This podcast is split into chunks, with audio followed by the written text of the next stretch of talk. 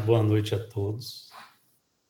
Espero que todos se encontrem bem, administrando suas vidas, encarnados, com bom senso e o coração preparado sempre para o porvir.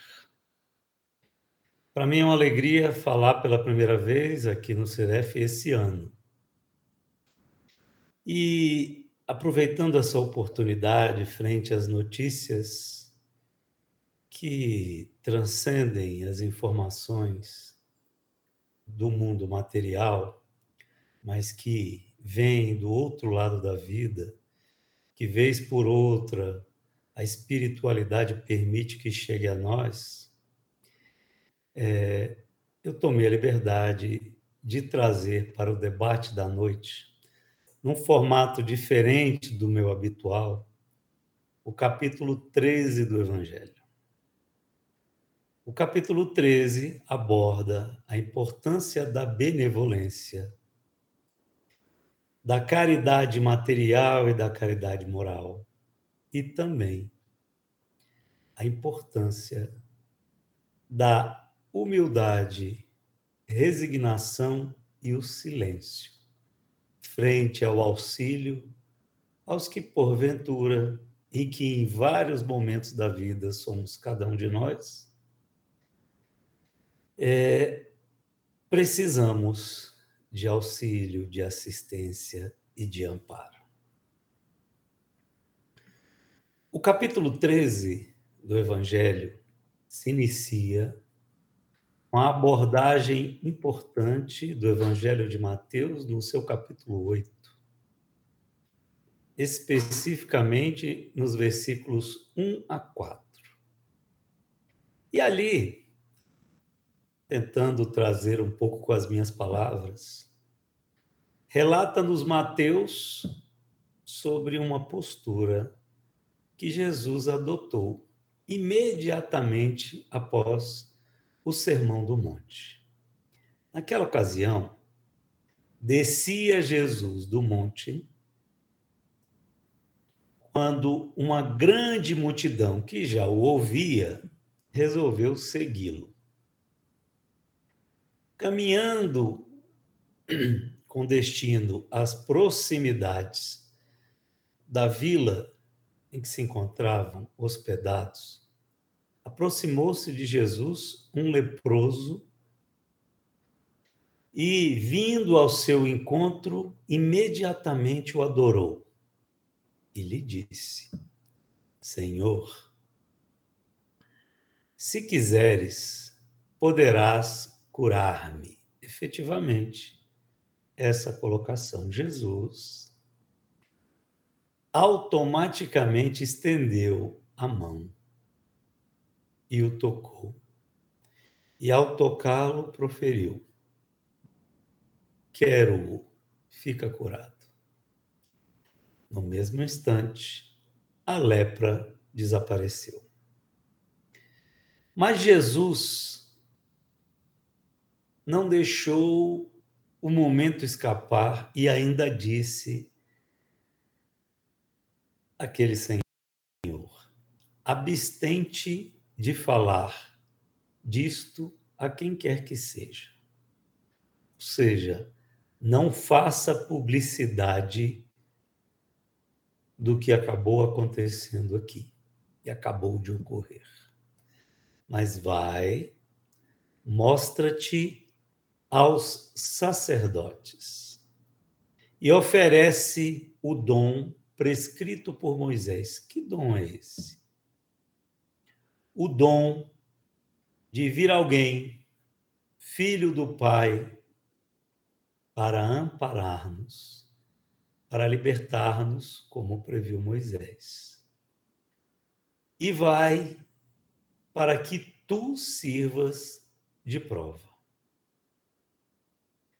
Essa colocação estabelece uma nova diretriz sobre a necessidade de observarmos a importância do auxílio.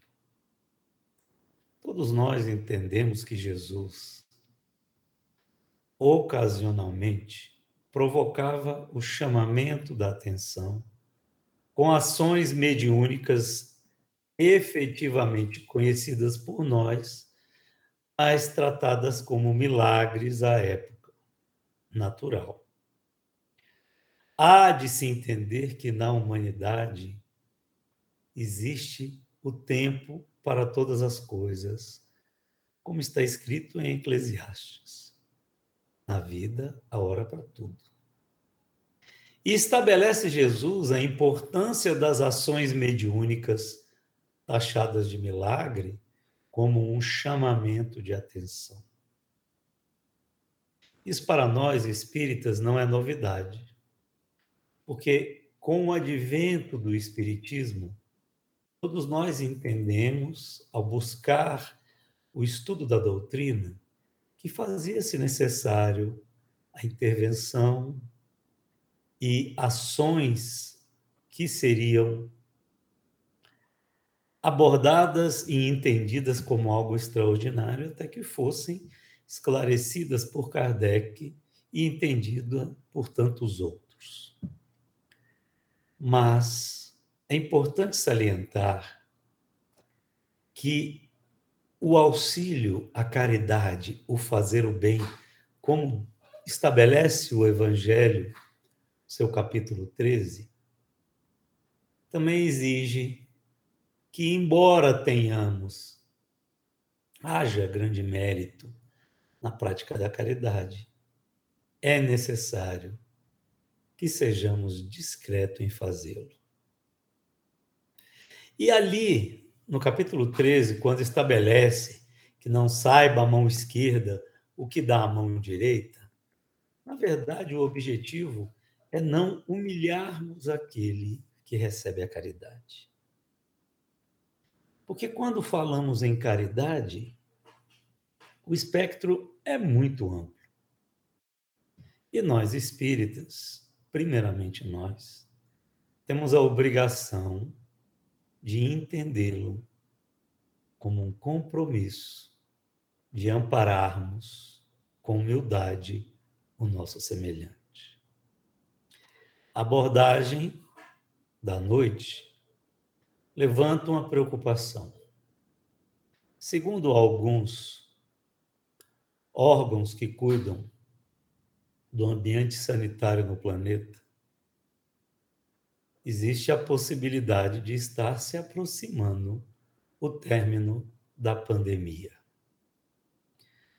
Obviamente, como estabelece a doutrina espírita, devemos seguir as autoridades sanitárias brasileiras. Mas considerando que isso seja verdade, precisamos entender que aproxima-se então as doenças espirituais, as doenças psicológicas. E não será surpresa se, dentro em breve, um volume muito grande de irmãos baterem a nossa porta, pedindo o amparo espiritual para um problema psicológico que seja grave. Mais do que antes, a espiritualidade superior se fará presente e será necessária. Como todos nós, deveremos observar a lei. Quando, como simpatizantes do Espiritismo, ou mesmo espíritas ou espiritistas, nos preparemos para entender que as dores alheias acontecem porque existe uma autorização espiritual. Nada acontece por acaso. Nós já entendemos isso. Mas a maioria dos nossos irmãos ainda não conhece isso. E buscarão conosco a caridade na forma do conhecimento, do amparo, do auxílio e da prece. Ainda que podemos nos ver questionando qual seria a recompensa para mantermos mantermos-nos silenciosos frente à caridade praticada. Os benefícios, como estabelece o Evangelho, podem ser junto a Deus e à espiritualidade ou junto aos homens. Se praticarmos conforme estabelece a mensagem ladeada pelo Evangelho de Jesus, que estabelece que a mão esquerda não deva publicitar à mão direita o que se faz em favor de outrem, buscaremos o reconhecimento divino por agirmos conforme determinação de Jesus. Então, meus irmãos, a beneficência praticada sem a ostentação, como traz o capítulo 13 do Evangelho, ela tem duplo mérito. Além da caridade material, ela traz a caridade moral porque é, ela resguarda a suscetibilidade do beneficiado.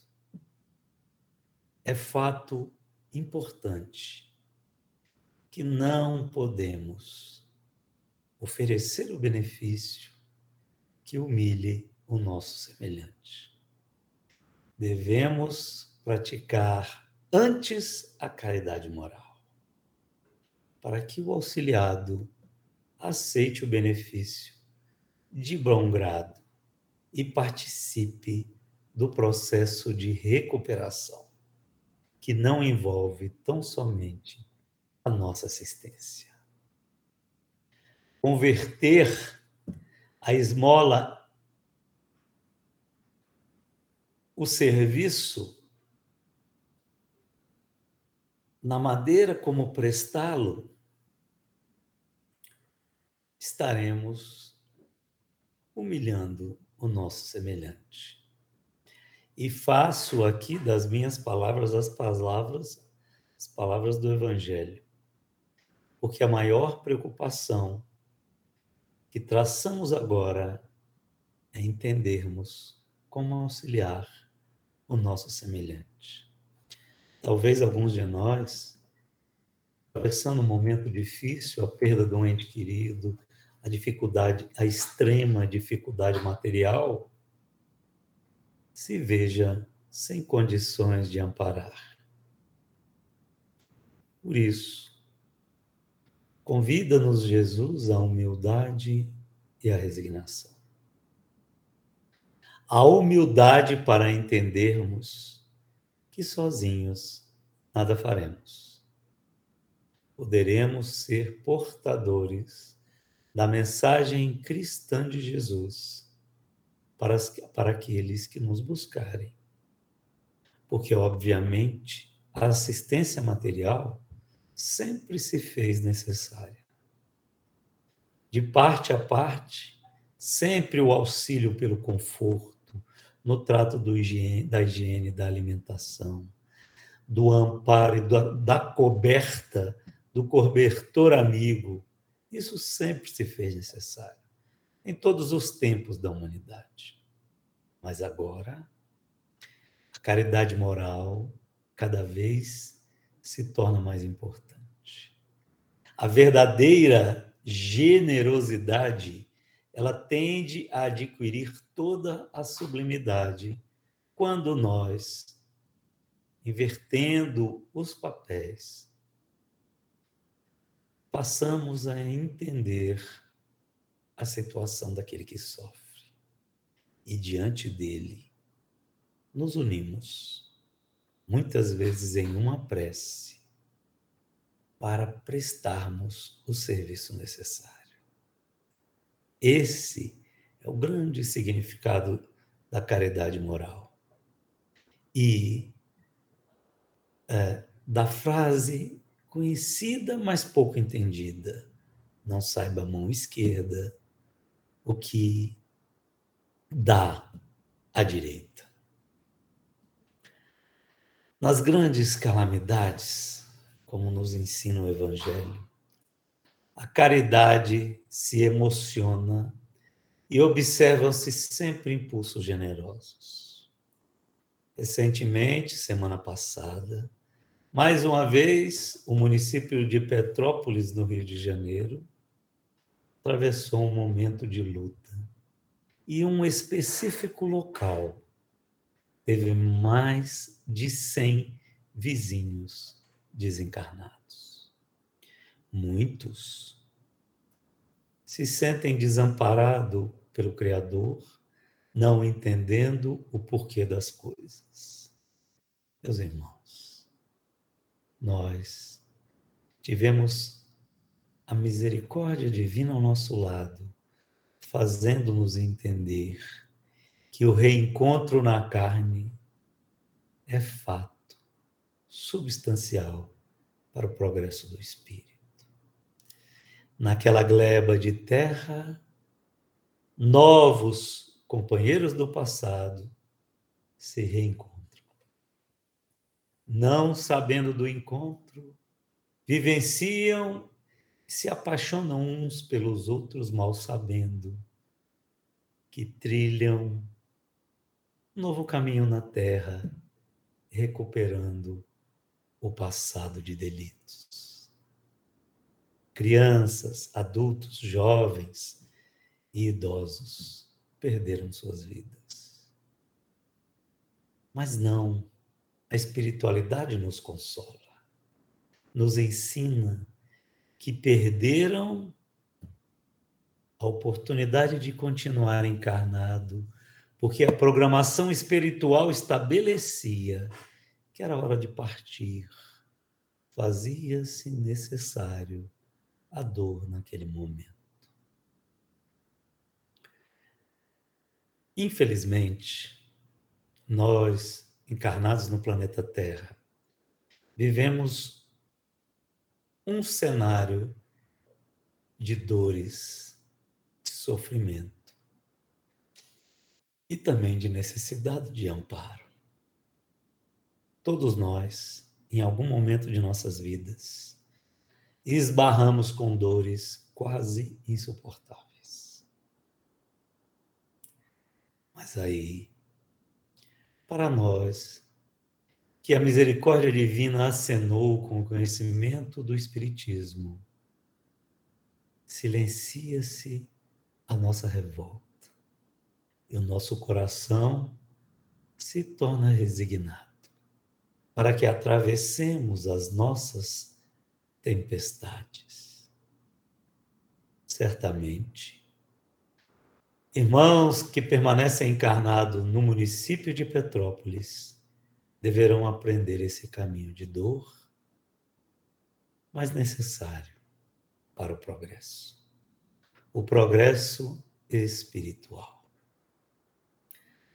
A par sempre desse, desses desastres gerais que acontecem, que sempre acontecem na Terra, há milhares, dezenas de milhares de desastres particulares. Núcleos familiares em que o sofrimento, doloroso sofrimento, abateu-se violentamente, mas que para a coletividade passam despercebidos aqueles que passam pela dor sem se queixarem também sofrem.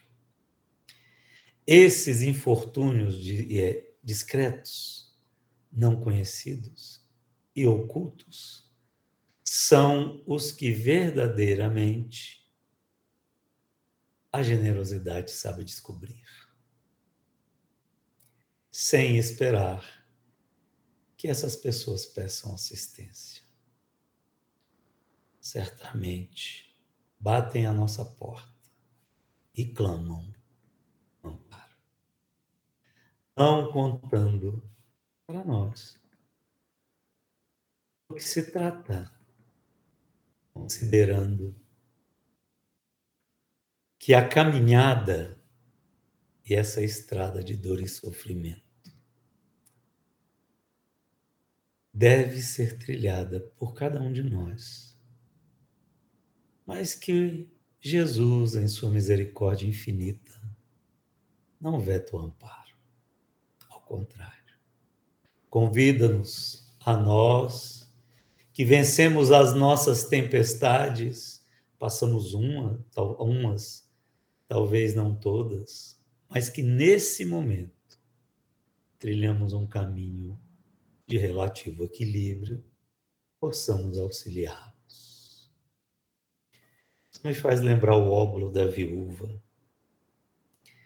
que Jesus, observando as pessoas que se aproximam do gasofilácio, que se aproximam do cofre de doação, observa que as pessoas ricas e abastadas doam sem se preocuparem verdadeiramente com a doação, porque doam do que sobra. Mas em dado momento surge uma senhora só, a viúva, do óbolo da viúva, e doa duas moedas. Doa do seu necessário. Jesus, ali aos seus discípulos, estabelece que aquele que doar do seu necessário traça um caminho reto para a evolução espiritual. Doar do disponível, do excesso, passa então a ser algo simples e fácil mas doarmos nosso tempo, a nossa palavra, o nosso carinho àqueles que baterem a nossa porta. É doarmos do nosso necessário. E por isso, o tema da noite de hoje: dar sem esperar retribuição. É muito importante que entendamos, todos nós espíritas, que o processo evolutivo de cada um de nós, considerando todos esses séculos em que o nosso planeta trilha a caminhada de um mundo de expiação e prova, é importante que tenhamos consciência de que dores atrozes virão. E o fundamental para todos nós, como estabelece a doutrina, é que as dores são diferentes. Cada um tem a sua caminhada e a sua luta. Mas que nenhum de nós tem a capacidade e a possibilidade de avaliarmos a dor alheia. Portanto, fazer caridade é muito mais um princípio de silêncio e amparo. É dividir o pão, é dividir o consolo, é dividir o conhecimento, é dividir aquilo de que nos é necessário. Porque nós, todos nós, já estudamos há algum tempo a doutrina espírita e estamos construindo os nossos castelos a partir, pelo menos devemos fazê-lo, a partir dos ensinamentos espirituais. Porque em algum momento todos nós entendemos que é fundamental aplicarmos na nossa vida o que a doutrina espírita esclarece nós que aqui estamos entendemos que esse é o caminho redentor para o nosso progresso. Há poucos anos, em uma palestra do querido Divaldo Pereira Franco, ele, é, respondendo a alguns questionamentos sobre a badalada mudança de nível espiritual do planeta Terra, ele trouxe alguns comentários que foram habitualmente são tomados ao pé da letra por muitos espíritas que se preocupam em descobrir o momento exato das grandes mudanças. Era perguntado ao Divaldo quando seria a mudança do nível planetário do nosso planeta. Quando deixaríamos de trilharmos um caminho de expiação e prova sempre e passaríamos a um mundo de regeneração. Obviamente, as curiosidades se é, conduziam no sentido de imaginar quanto tempo levaria para que as dores se aliviassem. Ah, meus irmãos, as dores não se aliviam como nós pensamos. Mas ainda assim, Divaldo estabeleceu, conforme conhecimento que lhe fora dado pela espiritualidade, que por volta é, da década de 50 ou 60 desse século, o planeta Terra estaria é, caminhando para um mundo de regeneração. E eu toco nesse assunto, nesse momento, para trazermos um pouco de luz para essa ansiedade dos espíritas. Precisamos entender que um planeta como o nosso e como todos os outros é composto de seres que vivem momentos diferentes. Muito tempo depois do nosso planeta se transformar em um planeta de expiação em prova, houve possibilidade, com um sacrifício muito grande de Jesus, de recebê-lo aqui no mundo material. Ou seja, Jesus teve que se preparar sobejamente para encarnar na Terra. E isso já faz mais de dois mil anos. Ou seja, esse tempo, meus amigos, é difícil de mensurá-lo. Por quê? Porque, segundo Divaldo estabelece, e a espiritualidade, acredita-se que por volta desse período hajam mais pessoas prontas para regenerar-se do que pessoas necessitando de trilhar nessa seara de dores e sofrimentos. O que não quer dizer que todos estejam melhores, ao contrário. A maioria Certamente estarão, mas o que é a maioria? Então, ainda levará algum tempo para que todos nós consigamos aproveitar com qualidade a nossa encarnação. Mas trazendo esse assunto para a nossa conversa, qual é então o caminho necessário?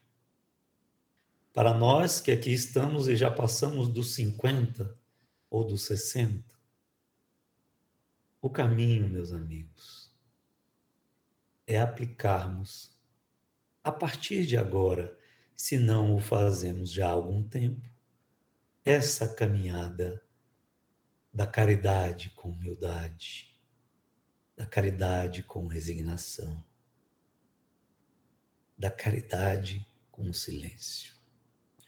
O capítulo 13 do Evangelho segundo o Espiritismo nos convida a seguir essa rota.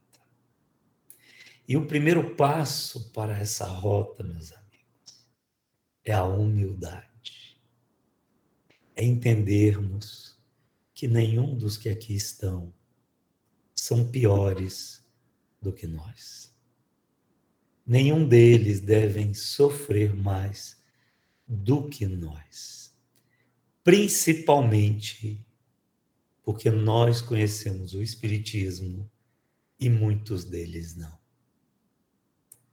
Devemos ser humildes. Tão humildes, mas tão humildes, como uma pequena história do Chico que eu vou trazer para vocês aqui. Muito pequena.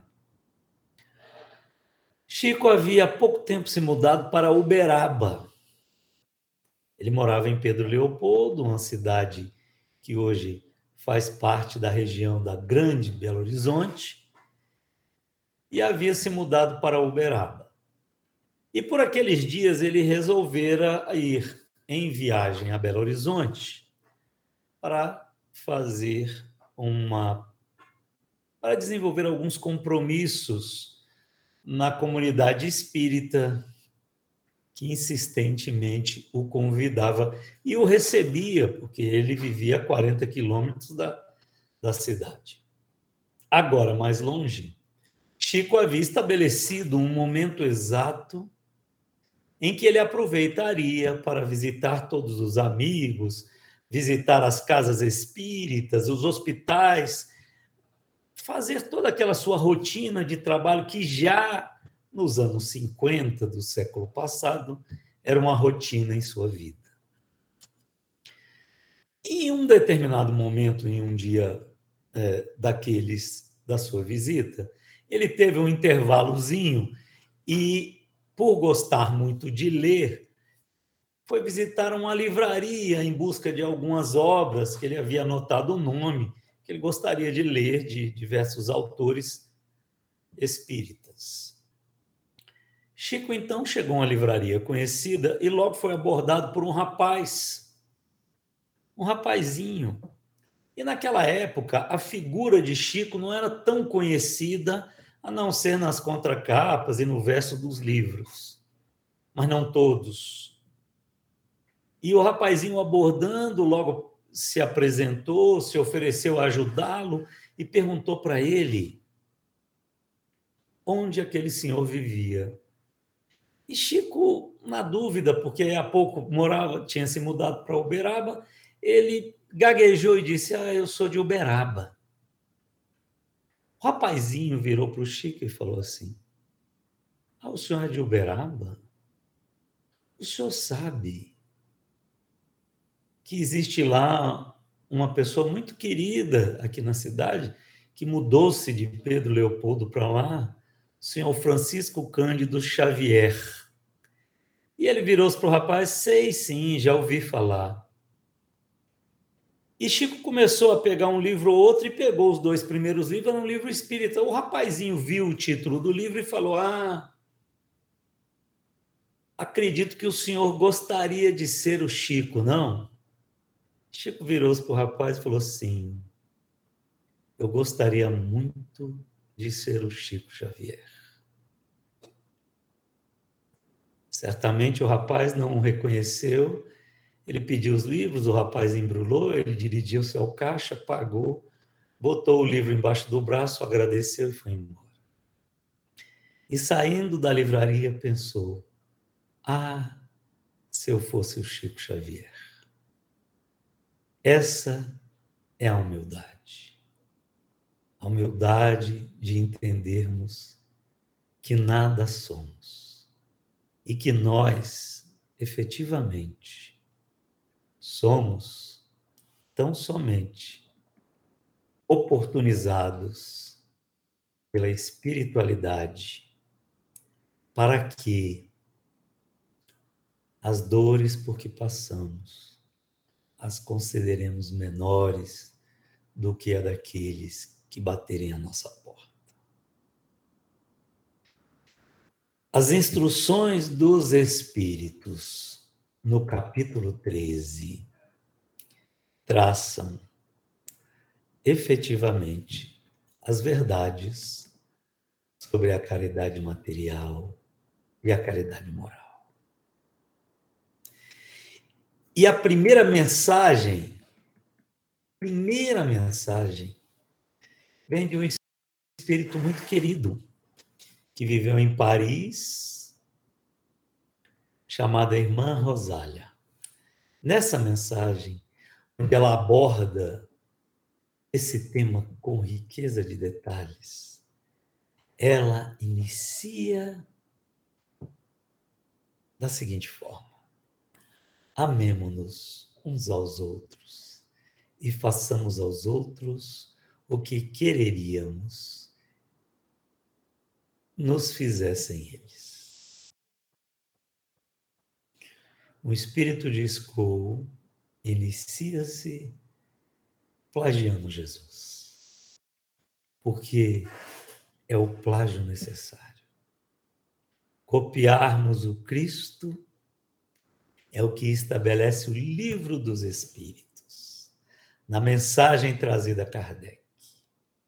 Este é o modelo e guia. Devemos segui-lo. E segue, irmã Rosária, dizendo que toda religião, toda moral se acham encerradas nestes dois preceitos de Jesus. Então, meus amigos, não carecemos de novas mensagens, não precisamos de palavras carinhosas e muito menos de notícias dos que recentemente partiram, vitimados por várias doenças, inclusive a Covid. Não, meus amigos. O mapa já está em nossas mãos. E incansavelmente, vários palestrantes em diversas casas, em diversas, é, é, em diversos, em diversas comunidades religiosas abordam essa mensagem como eu faço hoje. Apenas talvez esqueçam alguns deles de estabelecer que nós precisamos dar o exemplo inicial. Entendermos que todos nós passamos por dores atrozes. E que nos últimos dois anos, todos nós que aqui estamos encarnados, e que fazemos parte de uma comunidade específica comunidade do Ciref, ou seja, provavelmente companheiros de um passado talvez não tão próximo, talvez não tão distante, todos nós. Estamos tendo a oportunidade de aqui nos reencontrarmos e o desafio de vivenciarmos juntos a a feroz pandemia, um novo cenário de dor, um novo ator que certamente vem provocar o desenlace carnal, que para o homem encarnado é a coisa mais complicada, a morte. Somos todos, fomos escolhidos para que estamos juntos. Tomo, então, a liberdade de plagiar a irmã Rosália e trazer mais comentários sobre o que ela disse. Em dado momento da sua mensagem, ela diz: Ricos, pensai nisto um pouco, auxiliai os infelizes o melhor que puderdes. Dai para que Deus um dia vos retribua o bem que houverdes feito, para que tenhais, ao sairdes do invólucro terreno, um cortejo de espíritos agradecidos a receber-vos no limiar de um mundo mais ditoso.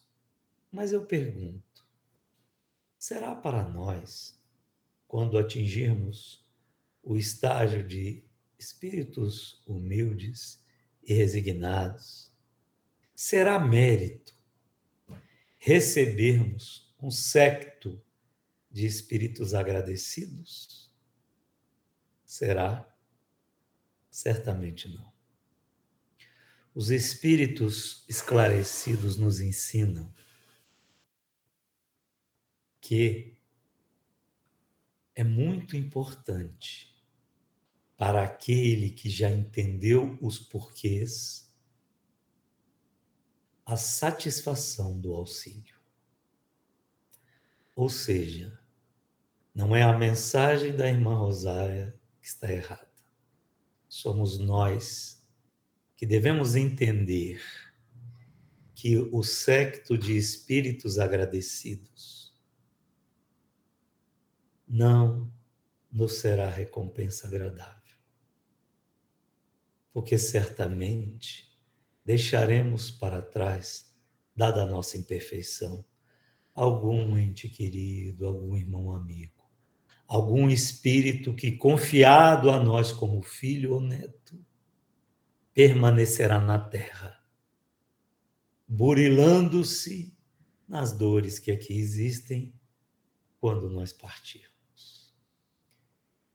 É urgente que nós entendamos isso. Não se discute mais a importância da caridade material, porque ela é importante, sempre o será. Mas faz-se necessário entender que a caridade moral agora é ferramenta fundamental, porque não nos é dado o direito de humilhar aqueles que nos buscarem como referência de cristãos. É importante termos isso em mente, porque faz-se necessário entendermos que aproxima-se o momento da reabertura das casas espíritas, das igrejas, dos templos, de todas as casas religiosas. E é natural que, considerando a influência das dores morais, mais companheiros venham procurar-nos pedindo socorro. Certamente, durante o ano de 22, todas as casas voltarão às suas atividades presenciais. Não acredito que isso não aconteça esse ano.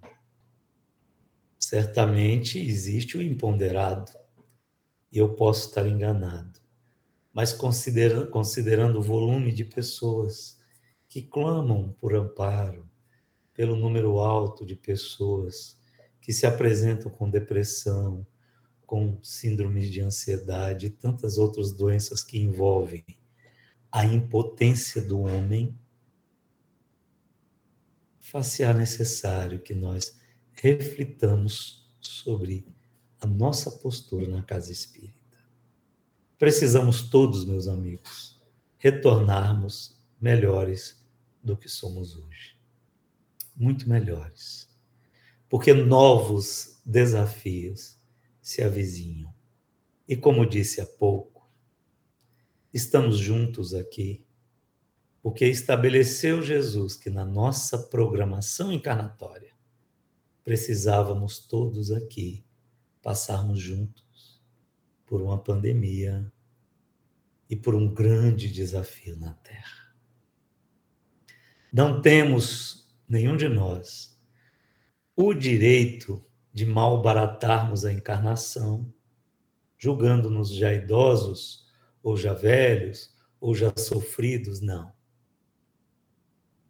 Não temos esse direito. Porque sabemos que o espírito não tem idade espiritualmente somos imortais. Eternos, eterno só Deus, que não teve princípio nem terá fim. Nós tivemos um princípio, mas não teremos fim. Seguiremos adiante. Acena-nos então Jesus para esse reencontro na casa espírita, no Cirefe, emanando-nos para a prática do bem. Não porque reunimos qualificações extraordinárias, ao contrário, porque somos devedores contumazes, clamando oportunidade de serviço. Não esqueçamos, jamais. A nossa posição é muito frágil, mas existem muitos outros em situação pior que a nossa, clamando esse amparo. Continuemos com as nossas preces, pedindo pelos que partiram, pelos familiares, pelos amigos que em revolta não entendem os porquês. Respeitemos a sabedoria divina quando nos une em situações diferentes de evolução e conhecimento. Mas não percamos tempo julgando o nosso semelhante que sofre. Todos sofrem.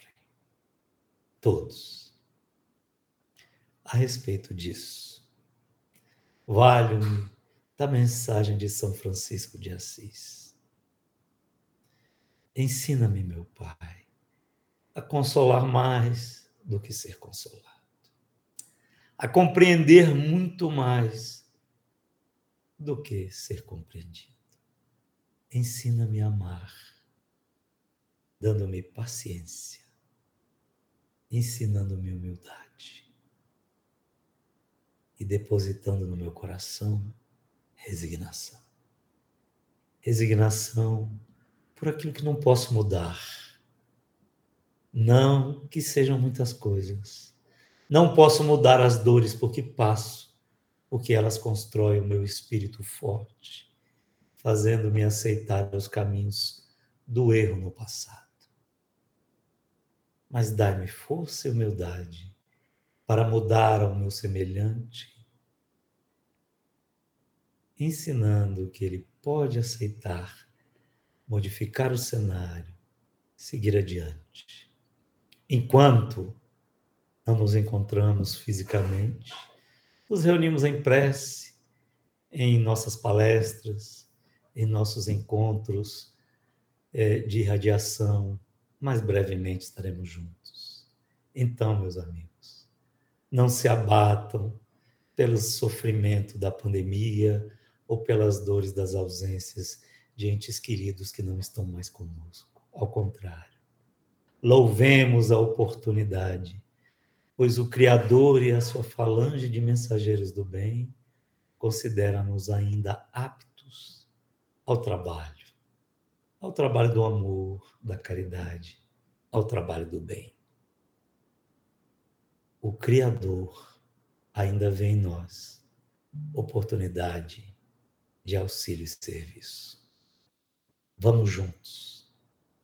Que nesse ano nos encontremos todos juntos no Ciref, com a permissão de Deus e, obviamente, das autoridades sanitárias. Muito obrigado a todos muita paz.